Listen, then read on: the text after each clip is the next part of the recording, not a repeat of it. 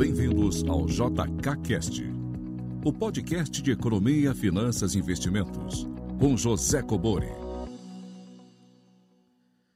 Sejam todos muito bem-vindos a mais um episódio do JKCast. Perguntas em texto e áudio para o WhatsApp 61 98117 0005. Tá ok, pessoal? Sempre lembrando, um lugar silencioso, né? É tentar uma pergunta entre 40 segundos e um minuto, para que a gente possa aproveitar mais. Hoje teve um volume um pouquinho maior, então vamos lá. Boa tarde, professor Cobori. Primeiramente, gostaria de agradecer pelo, pelo podcast, um conteúdo de excelente qualidade, e também estou gostando muito do curso Os Segredos da Verdadeira Independência, porque tem uma visão macroeconômica muito, muito, muito boa. É, a minha dúvida é em relação ao fundo de investimento imobiliário, porque muito se fala em como escolher os fundos, o, os setores dos fundos logísticos, o que está melhor nesse momento, em, nos materiais, nos livros, né, por aí. É, mas pouco se fala na precificação do fundo, como encontrar o valor justo do fundo. O que o senhor acha mais adequado? O modelo de Gordon ou o fluxo de caixa descontado? E se for o fluxo de caixa descontado, como devo proceder? Obrigado, boa tarde. Bom, pena que você não falou o nome, mas é aluno do meu curso novo, O Segredo da Independência. Que bom que você está gostando, né? Essa parte de macroeconomia realmente ela é muito importante, porque eu sempre falo da hierarquia na tomada de decisão. Você analisa o ambiente macroeconômico mundial e nacional, para daí você entender qual vai ser o impacto do mercado financeiro, principalmente na taxa de juros, e depois para você entender aí os ativos financeiros, como eles são impactados aí por esse cenário. Tá ok? Então, felizmente você não falou o nome, mas parabéns aí se está no curso e está gostando. Fico feliz com isso. Vamos lá, fundos imobiliários. É, inclusive, se é aluno, você ganhou né, o bônus do, da imersão fundos imobiliários, tá? Deve estar tá lá dentro da plataforma. Você vai assistir, eu, eu falo bastante sobre fundo imobiliário, como analisar.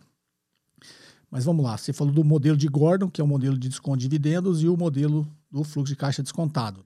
É, são os modelos de avaliação que a gente usa para avaliar empresas. O fluxo de caixa descontado, a grande maioria das empresas, e o modelo de Gordon, eu pelo menos gosto de avaliar bancos pelo modelo de desconto de dividendos. Tem vários motivos para isso, né? Qualquer dia eu explico, mas no curso Investidor de Alta Performance eu falo bastante sobre isso, sobre avaliação de bancos. Inclusive eu faço o valuation de um banco é, junto com os alunos ali ao vivo. É bem interessante, você vai ver a lógica aí do, do modelo de Gordon, de desconto de dividendos, para avaliação de instituições financeiras. Mas quando você fala em fundos imobiliários, eu gosto de, um raciocínio mais voltado ao mercado imobiliário. Tá? Eu não utilizaria nenhum dos dois modelos.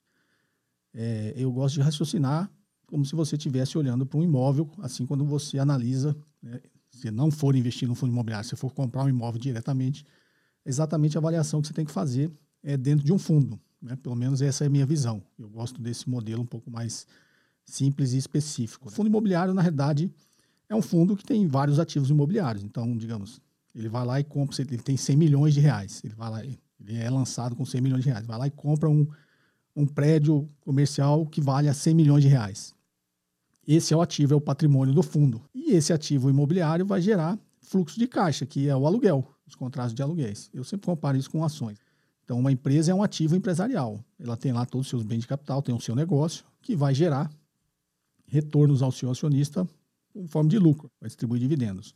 O fundo imobiliário tem o retorno via aluguel e vai distribuir também esses rendimentos é, para o seu cotista. A grande vantagem é que esses rendimentos são, são isentos de imposto de renda.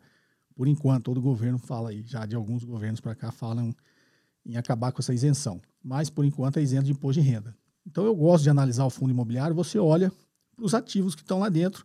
E esses sites especializados tem aí que divulgam é, com bastante informação, né, contratos, vacantes, toda a informação que você precisa no fundo imobiliário tem, tem algumas, alguns sites que divulgam tudo isso. Alguns são pagos, você tem que ter uma assinatura, mas para quem está focado em fundo imobiliário, acho que vale a pena. Você tem bastante informação de onde é os imóveis, qual tipo, o contrato, inclusive os contratos de aluguel de todos, é, inquilinos daquele imóvel, né? Então, é, você tem que raciocinar dessa forma, simples, né? Como você está olhando um imóvel. Então, você olha o valor patrimonial, esses sites também divulgam. Então, nesse exemplo que eu dei, está lá, o valor patrimonial do fundo, 100 milhões.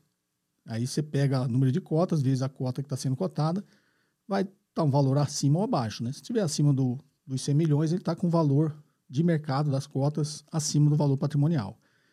Como qualquer negócio que é na bolsa, como qualquer empresa, ele pode ter ali embutido uma expectativa futura. Sei lá, aquele imóvel pode estar num local que vai valorizar, é, ou pode estar num momento da economia que ele vai alugar melhor, os contratos são de mais longo prazo, são reajustados por um indexador que pode estar privilegiando aquele momento, ou a ocupação dele já era 70%, 80%, e deve aumentar pelo cenário econômico. Então, todas essas análises, como você faria com uma empresa, você vai fazer para um imóvel. E o fundo, ele é, ele gera uma expectativa mais positiva ou negativa no mercado, dependendo dessas peculiaridades de cada fundo, de cada imóvel que está lá dentro. Então, eu recomendaria você é olhar bastante para isso, né, o valor patrimonial, e é, pesquisar lá dentro desse fundo quais imóveis tem lá, quanto de ocupação que tem esses imóveis, quais os contratos são de curto, médio e longo prazo, é, o cenário econômico, como vai afetar. Agora, com a pandemia, teve muitos fundos aí que sofreram um pouco, não só fundos de ações, como fundos imobiliários. É, até para essa nossa nova situação mundial, não é só no Brasil de home office, então a gente sabe que muitos prédios aí de escritórios, eles vão ter alguma dificuldade de manter né, os seus contratos, porque muitas empresas vão descobrir, até por uma necessidade, uma obrigação, de que é melhor deixar o seu funcionário em casa, porque vai ter uma série, além de atender né, as exigências sanitárias atuais, tem uma série de, de vantagens desse home office. O funcionário ganha qualidade de vida, é, a empresa não vai gastar com transporte, não vai gastar com vale alimentação, o funcionário, por sua vez, vai estar em casa, não vai gastar uma hora e meia no trânsito. Então, tem uma série de vantagens que eu acho que vai perdurar ainda por muito tempo e pode até virar um modelo de negócio para várias empresas. Então, isso deve ter um impacto no mercado imobiliário. É, essas coisas você tem que ter em mente, né? Como você está vendo o curso, você vai ver o cenário econômico, macroeconômico, você vai ver a taxa de juros, que você aprende lá também.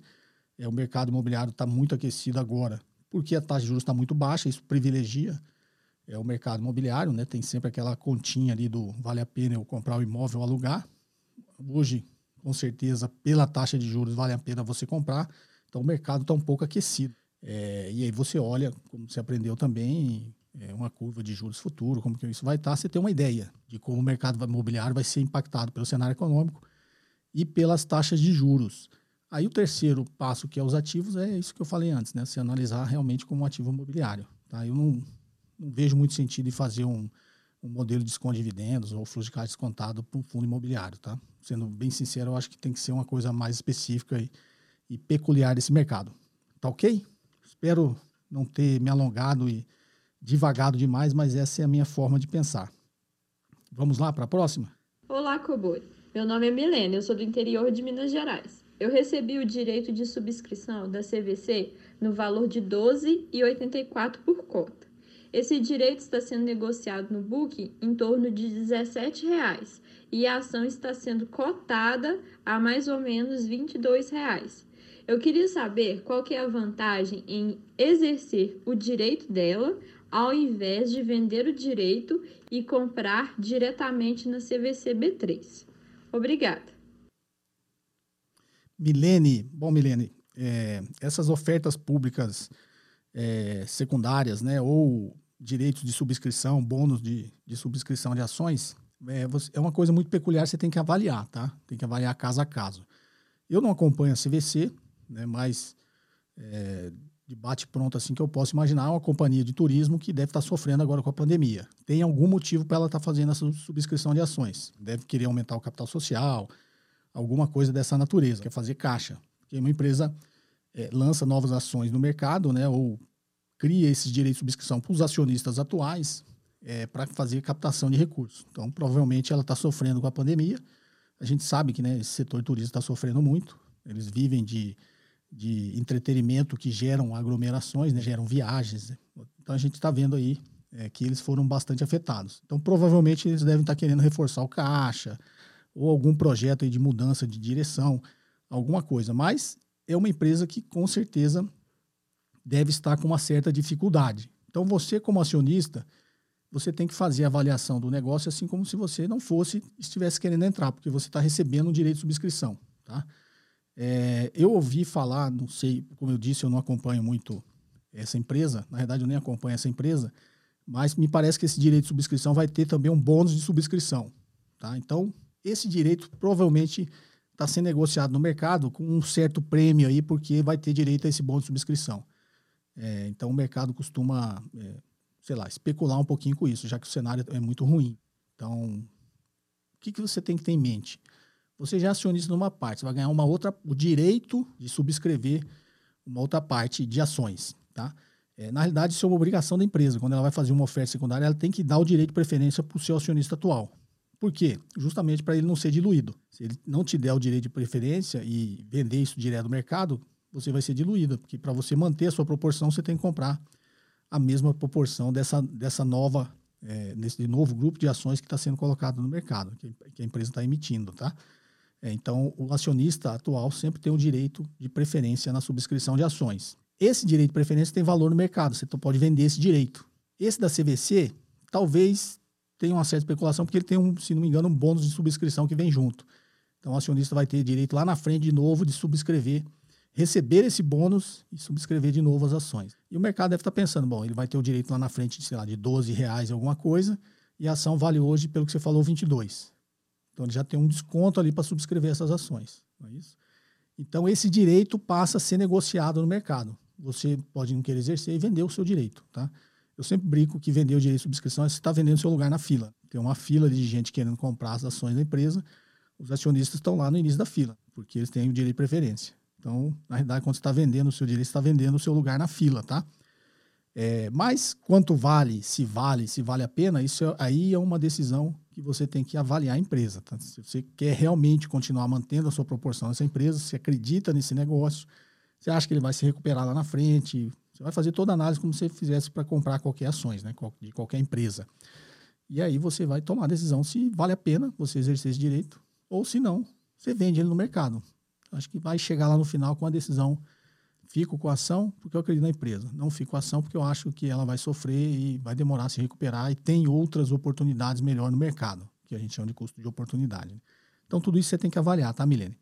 Espero ter te ajudado, mas de qualquer forma você tem um direito na mão, você pode vender ele, se você decidir não, não continuar mantendo sua proporção de participação nessa empresa.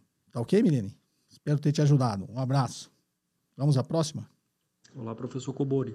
Tudo bom? Quem fala aqui é o Michel de Fortaleza. Primeiro, parabéns às suas aulas, elas são fantásticas e continue sempre assim. A minha dúvida é referente a títulos do Tesouro Direto, certo? Nós temos um caso de tesouros prefixados onde é, ao ser contratado, a gente sabe o valor final ao qual vamos receber. A minha dúvida é: existe a negociação de mercado secundário desse título? Faria sentido o valor do mercado secundário, em algum cenário, ser superior ao valor final a ser recebido pelo comprador? Muito obrigado.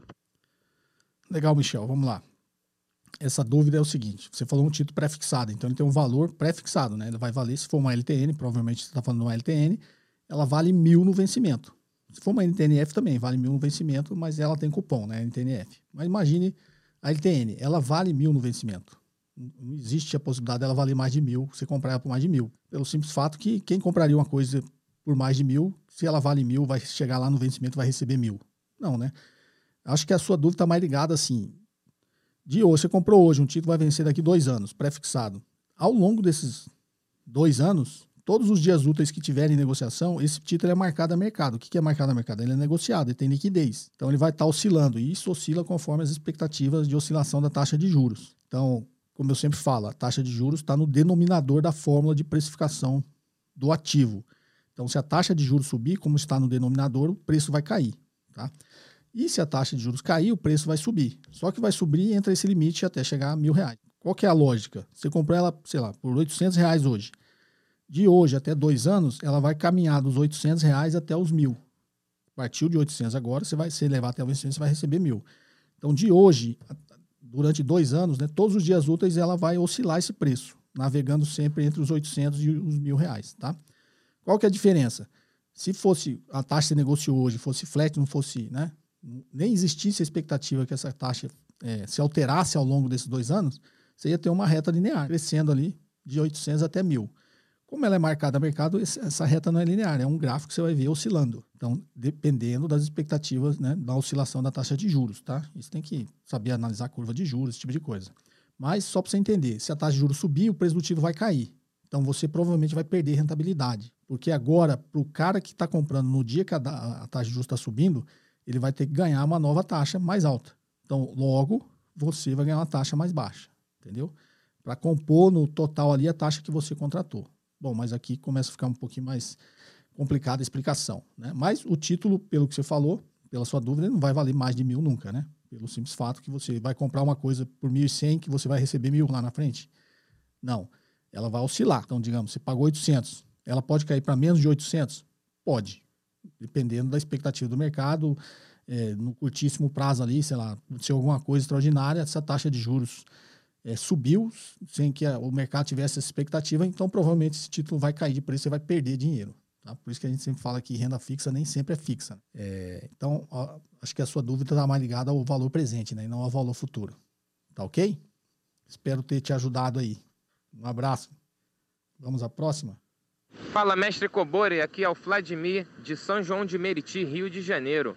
E a minha dúvida é o seguinte: é possível a gente ser sócio de pequenas empresas? Mas pequenas que eu digo, empresas que valham um milhão de reais. E eu chegue com 100 mil reais e compre 10% dessa empresa. Porque a minha ideia é participar mais ativamente das empresas. Investir na bolsa é muito legal, mas são tudo empresas gigantes em que a gente não tem opinião sobre elas. Se eu pudesse ser investidor de pequenas empresas, seria algo muito realizador para mim. Você sabe me dizer se isso é possível? E desde já, muito obrigado por todo o conhecimento que o senhor difunde aí no YouTube para nós. Vladimir, Vladimir, vamos lá. É, tem como você ser sócio de pequenas empresas. Pelo que você falou, você não quer participar da bolsa, né? até porque uma empresa com um milhão de capitalização não vai, não vai estar na bolsa, né? até porque para tá, estar na bolsa tem uma série de exigências e isso custa dinheiro. Então, estou imaginando que você não está falando da bolsa, você está falando que você consegue ser sócio de uma empresa, sei lá, que vale a um milhão e você tem 100 mil, quer ter 10% nela porque você quer, de alguma forma, participar ali das decisões, ou pelo menos né, dar opiniões, até porque com 10% você não é majoritário, mas você pode, junto com os outros acionistas, fazer um bloco majoritário e ter alguém ali que, em algum cargo na empresa que vocês é, possam nomear, e de alguma forma você quer ter influência, é isso que eu entendi. Você pode, uma, um lado comum é você procurar alguém que tem uma empresa e tentar ser sócio dele, como é o corriqueiro, né, no dia a dia das pequenas empresas. Sei lá, seu cunhado tem uma, eu sempre dou o um exemplo da padaria. Seu cunhado tem uma padaria e quer crescer a padaria dele. Você pode ser sócio dele. A padaria dele com certeza deve estar tá nessa faixa de valor aí que você gostaria e teria condições de ter uma participação relevante, não é isso? Ou o mundo das startups. Você pode, com 100 mil reais, ser investidor anjo de alguma startup que vale ali no início, no lançamento dela, um milhão até menos que isso, tá? É, qual, que, qual cuidado você tem que ter? Na bolsa, são empresas maiores, você vai ter uma, uma participação pequena. Né? Você não vai ter, de alguma forma, você não vai ter influência nas decisões da empresa. Só que o seu risco é muito menor. Né? A empresa é, é maior, já está estabelecida, ela está na bolsa, tem uma série de critérios que ela tem que seguir, de governança, de transparência. É, então, é mais seguro. E outra, são negócios que já existem, já geram caixa. Então, seu risco é muito menor. Você tem que levar em consideração que você pode ter até uma participação relevante numa empresa pequena, mas o seu risco é muito maior, tá? Muito maior. Então, se você seguir por esse caminho, procure ser sócio de um negócio que você conheça, de, um, de uma área que você conheça bem, e você ser sócio de uma empresa dessa, você consegue acompanhar melhor o negócio dela e até saber as perspectivas de crescimento que ela tem, tá ok? Mas, como tudo, é muito fácil, é só você achar uma, uma empresa que é, esteja aí topando receber novos sócios ou uma empresa esteja nascendo uma startup procurando um investidor anjo. Tá ok? Sucesso aí, Vladimir. Boa noite, professor José Cobori. Me chamo Arthur, sou de Pernambuco. Primeiramente, quero agradecer ao senhor pelo excelentíssimo trabalho que o senhor tem feito. Com certeza tem ajudado muitos. E eu tenho uma dúvida em relação a um livro que o senhor indicou. É o livro Uma Breve História da Economia. O autor diz assim: a diferença entre o crescimento da quantidade de moeda em circulação e o aumento dos preços, na prática, mostra quanto a produção do país cresceu. Eu queria que o senhor explicasse um pouco mais essa definição. Obrigado desde já. Bem, Arthur, vamos lá. Você colocou um cenário de um livro é, que tem três variáveis aí. Eu não entendi bem a sua dúvida, mas vou explicar pelos dois lados que eu, talvez eu tenha entendido e seja a sua dúvida. Então, você falou emissão de papel moeda, aumento de preço e produção do país. Eu provavelmente devo ter falado, porque quando você emite mais dinheiro, assim como está no estado, né, na fábula do estado da ilha, que, eu, que, é o, que é uma série de vídeos aí que eu coloquei é, no meu canal do YouTube, quando você emite mais dinheiro do que a produção, você gera inflação, você gera aumento de preços, não é isso? Então, vamos lá. Sempre o exemplo que eu dou, né? Você tem, uma, digamos que a produção total aí do nosso país imaginário seja 10 quilos de arroz, 10 saquinhos de 1 quilo, né? Ou seja, produção total 10 quilos de arroz. E você tenha lá emitido 10 moedas. Então, no limite das transações, o preço de equilíbrio vai ser uma moeda para cada quilo de arroz. Então, um quilo de arroz vai custar uma moeda. Agora, imagine que você emitiu mais 10 moedas e a sua produção não aumentou. Você continuou lá com os 10 saquinhos de 1 quilo de arroz. Né? Então, sua produção total permaneceu 10 quilos de arroz e agora você emitiu mais 10 moedas, você tem 20 moedas. No limite das transações, o preço de equilíbrio vai para duas moedas por quilo de arroz. Ok? Então, isso é inflação. Sempre que você emite mais dinheiro do que você aumenta a sua, sua produção, você vai gerar inflação, você vai gerar um aumento de preços. Tá? Mas a sua dúvida, você colocou uma terceira variável, que a emissão de papel moeda com a alta de preços justifica o aumento da produção. Não tem essa relação direta, mas a sua dúvida deve ser exatamente que para você emitir mais dinheiro, para você imprimir mais dinheiro, você precisa ter aumentado a sua produção. Então, agora o mesmo exemplo.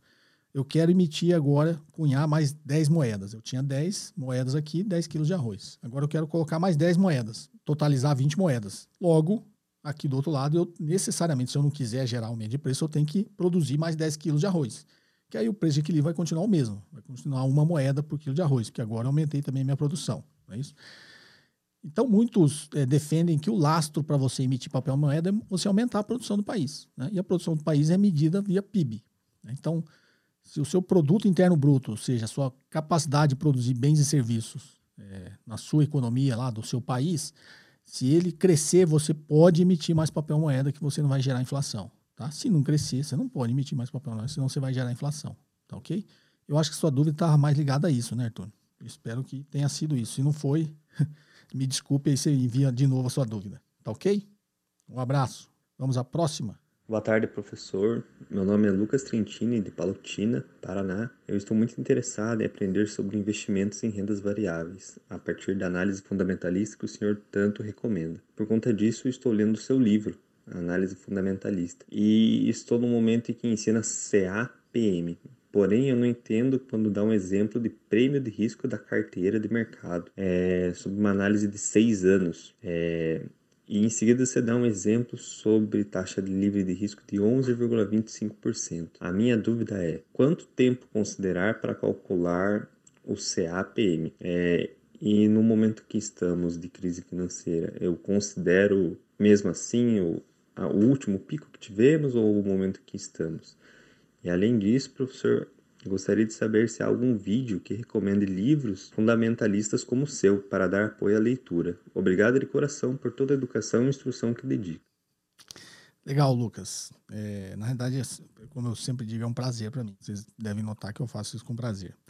Mas vamos lá, sua dúvida, você comprou meu livro, está lendo e você chegou lá na parte do CAPM. CAPM é Capital Asset Price Model. É modelo de precificação de ativos, que é o que a grande maioria dos analistas usam. Então, modelo CAPM é aquela formulazinha que é o retorno esperado de um ativo é igual ao retorno livre de risco mais um prêmio de risco pelo ativo. Então você colocou mais ali, você separou em dois lados. De um lado você tem o um prêmio, a taxa livre de risco, que é o, o exemplo que você falou aí, é 11,5. Então se eu já tenho 11,5 livre de risco, nessa época que eu escrevi o livro devia ser a taxa Selic, né? O que, que, que, que você está dizendo na fórmula? Ó, 11,5 eu já tenho lá, sei lá, num fundo DI, livre de risco. Coloquei lá, vou render esses 11,5 aí, não preciso correr risco, porque esse é considerado ativo livre de risco, que é o tido da dívida pública. Tá?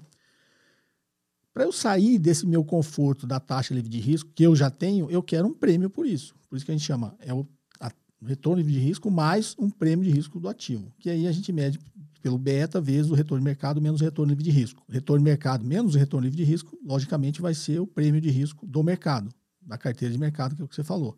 Quando eu multiplico pelo beta do ativo específico, eu estou achando o prêmio de risco do ativo. Tá? Então, é, é isso que a fórmula do CAPM está dizendo. Né? É, o que você quer entender é qual o histórico que eu pego para considerar ali o retorno de mercado e o retorno de risco. Eu, particularmente, É, até porque eu trabalhei muito tempo com fusões e aquisições a gente fazia todo esse custo de capital aí pelo CAPM em dólar, tá? É, então, porque tinha dados mais confiáveis, né? O ideal é você pegar maior prazo possível para você achar essa média do retorno de mercado. Como a gente, digamos, atingiu a estabilidade econômica com o plano real e de lá para cá tiveram várias crises, que sejam, ou seja, aqueles pontos fora da curva, você tirar a média disso talvez não seja muito confiável, né? você tirar uma medida estatística disso. Então a gente usa o custo de capital nominal em dólar, aí você pega os dados da Bolsa Americana, eu particularmente pegava o índice Standard Poor's 500, que são as 500 maiores empresas americanas, pegava os últimos 60 anos. E aí você tem que pegar também os últimos 60 anos da taxa de risco americana, né? Porque você está fazendo em dólar. Então você vai pagar lá do, dos títulos do Tesouro Americano, também 60 anos, tá? E aí você pega o beta, aí tem uma, um outro cálculo que a gente faz, convém eu complicar aqui, que é o beta desalavancado. Basicamente é, eu desalavanco todo o beta da indústria e realavanco da empresa que eu estou fazendo. Realavanco pela dívida que ela tem, né, da alavancagem financeira, tá? Porque eu entendo que, essencialmente, o risco daquela empresa é diferente das outras empresas concorrentes dela do mesmo setor pela alavancagem financeira. Entendeu? Não sei se você entendeu bem. Eu pego uma empresa, digamos, é uma empresa de alimentos, ou é uma empresa, uma companhia aérea, você pega de qualquer setor. Então, é uma empresa de alimentos. Eu pego o beta desalavancado da indústria de alimentos e realavanco pela alavancagem financeira dessa empresa, entendeu? O que, que eu estou dizendo com isso? Que na média da indústria, eu estou considerando quem tem mais risco é quem tem mais dívida, né? Quem está mais alavancado, tá? E aí eu multiplico esse beta pelo, pelo retorno, pelo prêmio de risco do mercado que eu encontrei, que é o retorno de mercado menos retorno de risco. Tá ok? Então, quanto maior o prazo você pegar, é melhor. A gente não tem essas informações aqui muito confiáveis é, no Brasil, por isso eu fazia em dólar. Eu fazia em dólar, depois eu trazia para a realidade brasileira. E na prática a gente faz alguns ajustes, tá? Põe lá risco tamanho, risco país, né? E para transformar em custo de capital nominal em real, você tira a inflação americana e coloca a inflação brasileira tem uma certa complicaçãozinha aí né, nessa explicação, mas o básico é isso que você viu aí no, no, livro, tá? Você só troca aí de fazer isso em dólar. Pode fazer em reais também, tá? Pega, sei lá, os últimos 10 anos, os últimos 15 anos, que você achar mais confiável, né? Aí você vai pegar do Ibovespa, sei lá, pega os últimos 10 anos do Ibovespa e a taxa, né, a média geométrica né, da taxa livre de risco dos últimos 10 anos. É por que, que no Brasil talvez não seja tão confiável? Porque se você pegar a taxa de juros dos últimos 10 anos, ele vai distorcer muito o que você está vendo para frente. Eu não sei se a gente, espero que não, né? Que se a gente vai ter ainda taxas tão altas assim. Então você vai, de repente, achar uma média muito alta, quando você olha para os 10 anos para trás, que você vai estar tá usando para projetar o valor da empresa no futuro. Então, sei lá, teria que ter alguns ajustes aí. Por isso que eu acho talvez até melhor você fazer isso em dólar. Tá ok, Lucas? Espero ter te ajudado aí. Quando você terminar o livro aí, dá o feedback se você gostou. Um abraço. Vamos à próxima? Olá, professor Cobori, como vai? Aqui quem fala é Felipe de Cotia, São Paulo. Em, alguns, em um dos seus vídeos você mencionou o trade-off entre inflação e desemprego. E o Banco Central utiliza a, a taxa de juros né, para cima e para baixo, para dependendo da situação, né, controlar a inflação ou estimular a empregabilidade. Como que funciona essa relação nos países desenvolvidos? Porque eu vejo que os juros nos Estados Unidos ou nos países europeus, ele é de certa forma estável a níveis muito baixos há bastante tempo. Obrigado, um abraço. Bem, Felipe, vamos lá. É, o trade-off entre inflação e desemprego. A teoria é mesma, tá? Para todos os países aí, pelo menos tem uma economia estável e organizada. Você sobe a taxa de juros, você está combatendo a inflação. Né? Quando você combate a inflação, você gera desemprego. Quando você controla a inflação, você tem um desemprego alto. Aí você baixa a taxa de juros para gerar emprego, né? para gerar atividade econômica e vai gerar emprego. Então, por isso a gente fala sempre esse trade-off entre inflação e desemprego. Tá? Inclusive, isso está no, nos livros texto de economia. No Brasil, os mais utilizados têm é, falando sobre esse trade-off. Por que, que os países mais desenvolvidos é, como que é essa relação? Acho que a sua dúvida é assim, poxa, a taxa de juros dele é tão baixa, né? Como é que ele faz esse movimento entre esse trade-off, entre inflação e desemprego? É, de um tempo para cá, principalmente depois da crise subprime, todos os países estão mantendo sua taxa de juros muito baixas há um bom tempo. Ou seja, eles estão querendo estimular a atividade econômica. É, muitos países, como os Estados Unidos, os países tiveram atividade econômica aquecida, tiveram, só que não gerou inflação suficiente para ele falar, vou subir a taxa de juros. Teve até um período, se não me engano, é, de 2018, é, acho que é 2018, se falava que o Fed ia fazer em 2019 quatro aumentos. Eu até comentei isso sobre uma crise, estavam prevendo em 2019 sobre uma possível alta, quatro altas na taxa de juros pelo Fed, taxa de juros americana, que acabou não acontecendo. Acabou não acontecendo. Por quê? Porque a inflação, eles enxergaram que a inflação não era uma ameaça. E se confirmou que não é até hoje, tá? Então não viu a necessidade de subir a taxa de juros. Mas a lógica do trade-off entre inflação e desemprego existe nesses países também. É, eles baixaram a taxa de juros para gerar atividade econômica. Gerou atividade econômica. Próximo passo, gerou atividade econômica, aquece a economia começa a gerar inflação. Aí ele sobe a taxa de juros. Esse começa a gerar inflação que não aconteceu, que aí é tema de outras discussões que eu já inclusive falei aqui no, no nosso podcast. Não gerou uma inflação de consumo, mas gerou inflação de ativos, né, que a gente está vendo agora.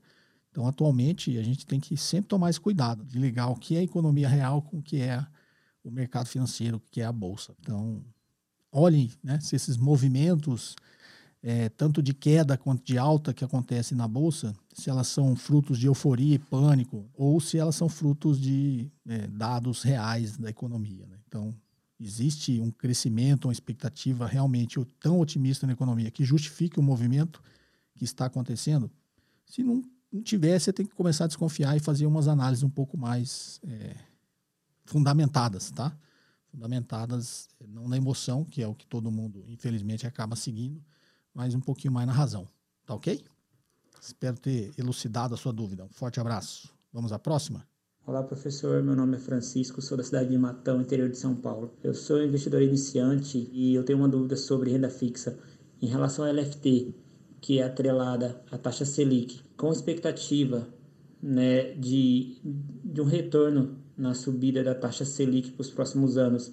A LFT seria uma boa alternativa de investimento é, já que ela é atrelada à taxa Selic e eu não tenho certeza, mas provavelmente se a taxa Selic sobe, os rendimentos da LFT também subiriam. Esta é uma boa alternativa para investir em renda fixa no momento. Obrigado, agradeço aí pelo, pelos ensinamentos nos seus vídeos. Até mais. Legal, Francisco. Vamos lá. É, Estava surgindo bastante é, perguntas aqui sobre renda fixa. Eu acho interessante, porque as pessoas acham que renda fixa é simples, ela não é tão simples assim. Então precisa primeiro entender como se precifica esses ativos, né? Que existem os ativos pré-fixados, que é uma LTN, é simples, pré-fixada, não tem cupom. E a LFT pós-fixada também não tem cupom. Então, primeiro, primeiro grupo, títulos sem cupom, LTN e LFT. LTN pré-fixada, LFT pós-fixada. Aí você vai nos títulos com cupom. Aí tem a NTNF, que é pré-fixada e tem cupom. Aí tem a NTNB, que é, tem uma parte pós e uma parte pré, que tem cupom também. Então a NTNB, ela tem uma mistura dos dois. A parte pré-fixada é os juros. Então, digamos, você comprou uma, uma NTNB IPCA mais 2. Né? Esse 2 é a parte pré-fixada. E o IPCA é pós-fixado. A gente não sabe quanto vai dar o IPCA quando vencer o título, né? Então ele tem sempre uma parte pré e uma parte pós. E a NTNB, ela convém você ter uma análise um pouquinho mais apurada, porque tem as NTNBs que sofrem um impacto né, da expectativa aí de juros futuros maior em títulos talvez de longo prazo e outras talvez de curto prazo. Você tem que sempre olhar isso aí, porque também a duration, né, o título de longo prazo tem muito mais risco, tá? Quando eu falo muito mais comparado aos títulos de renda fixa, tá, pessoal? Então, as NTNBs longas, elas têm mais risco porque ela tem uma duration maior. Duration traduz a duração, né? Então ela tem um, uma duração maior, então qualquer oscilação da taxa de juros ela tem um efeito muito maior nos títulos de longo prazo. E esse efeito é tanto para mais quanto para menos. Então, se você souber fazer a leitura certa e, óbvio, a sua leitura se confirmar lá na frente, eu sempre digo, o futuro a Deus pertence, a gente pode achar que vai acontecer uma coisa hoje e acontecer alguma coisa ao longo do caminho, um evento inesperado, que sempre acontece, e mudar completamente essa nossa projeção. Mas se você tiver com a leitura minimamente embasada, você consegue se posicionar melhor nesses títulos. Né? Então, a sua leitura está correta. Tá? Quando você está num ciclo de alta de juros e você começa a enxergar na curva de juros futuro, né, na estrutura termo da taxa de juros, que esses juros têm a tendência de, nos próximos anos, cair, então imagina quando a gente estava lá atrás, né? a taxa de juros a 14,25. Existia uma expectativa que a taxa começaria a cair, e ela está caindo até hoje. Então, se você tinha algum título é, pré-fixado na sua carteira, ou uma NTNB que tem a parte pré, pré e a parte pós, você teve vantagem nesse período, né? Porque a taxa de juros caindo, o preço do título sobe. Agora a gente está talvez no final de um ciclo de baixa, ou seja, pode iniciar um ciclo de alta. Hoje a economia está muito incerta, mas aparentemente, né, dependendo do prazo do título que você for comprar, você pode aí estar tá enxergando uma curva de juros aí de um ciclo de alta. E aí faz sentido você se posicionar num, num LFT, que é um título pós-fixado. Ou, sei lá, numa NTNB longa, que tem a parte pós e uma parte pré. É, porque se tem a parte pós, que é o IPCA, se a economia aquecer, o IPCA subir, a gente sempre fala do trade-off entre inflação e desemprego. Se a taxa, se o IPCA subir, a taxa de juros pode ter que subir, né? Mas não é assim no mesmo tempo. Por isso que eu falo, a NTNB tem uma, um, uma avaliação um pouquinho mais apurada, tá? É, se você tá, a sua leitura está correta na LFT, ela é muito mais simples de entender porque ela só tem a parte pós. Em teoria, assim, o NTNB, como ela tem as duas partes, ela tem o mercado, digamos assim, ele sempre vai tentar ganhar com as distorções. Então, existe uma lógica da, da NTNB ter no seu total, né? O mercado está enxergando entre inflação e juros reais, é a mesma taxa de juros que você está enxergando no pré-fixado, tá? Mas isso aí complica um pouquinho mais a nossa análise. É, e você tem a leitura correta, a LFT é uma boa opção para entender essa da NTNB. Você teria que é, gastar um pouquinho mais de tempo e ter um pouquinho mais de conhecimento, tá? Mas a lógica é essa. Espero ter te ajudado. Um abraço, Francisco. Vamos à próxima? Bom, vamos agora então a uma pergunta em texto. Deixa eu tirar o óculos aqui.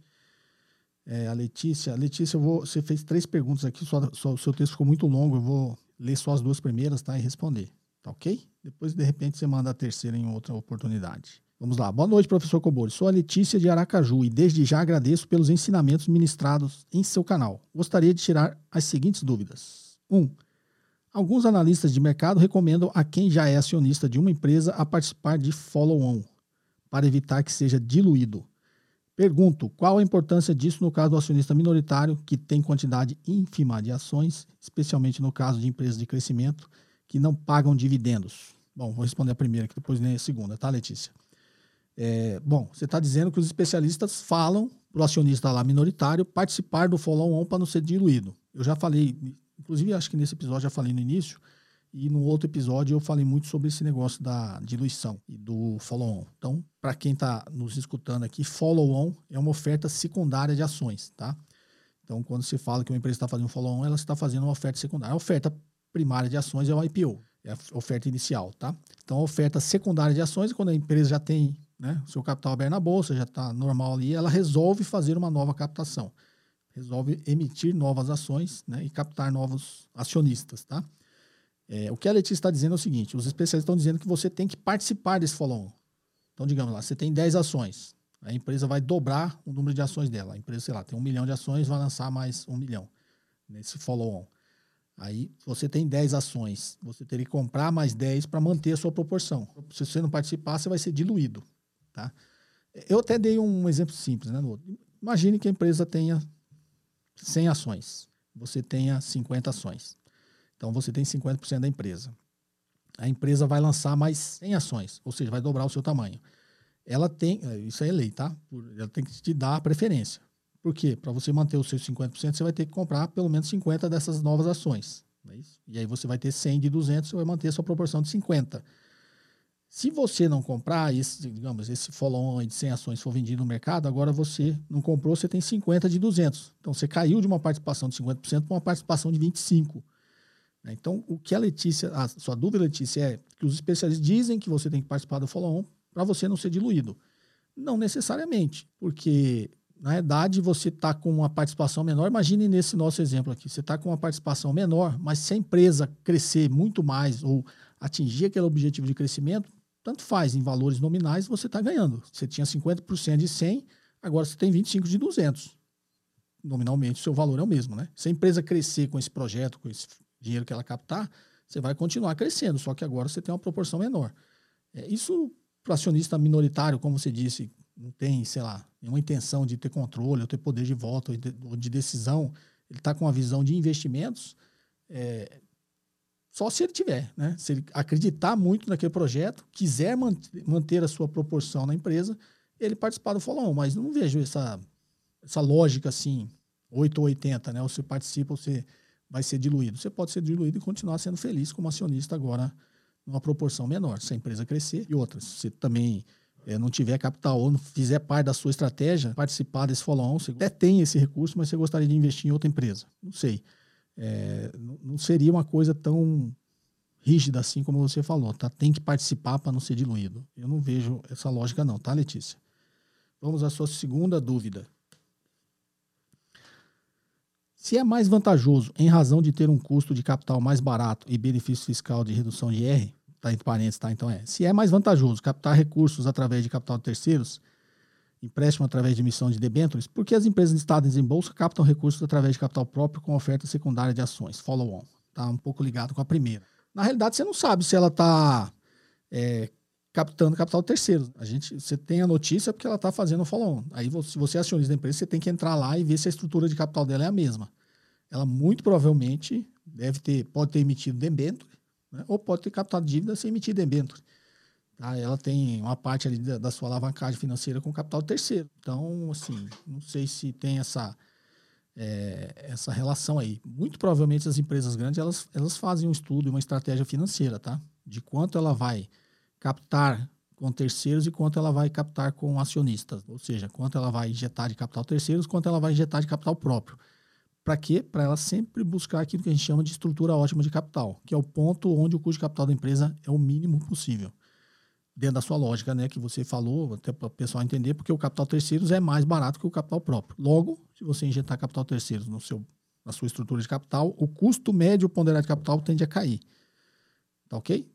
É óbvio, tem um estudo sobre estrutura ótima de capital que a gente faz, que vai chegar um ponto que vai voltar a subir, tá? Mas é, não faz muita parte da sua dúvida, né, Letícia? Espero ter te respondido isso aí, tá?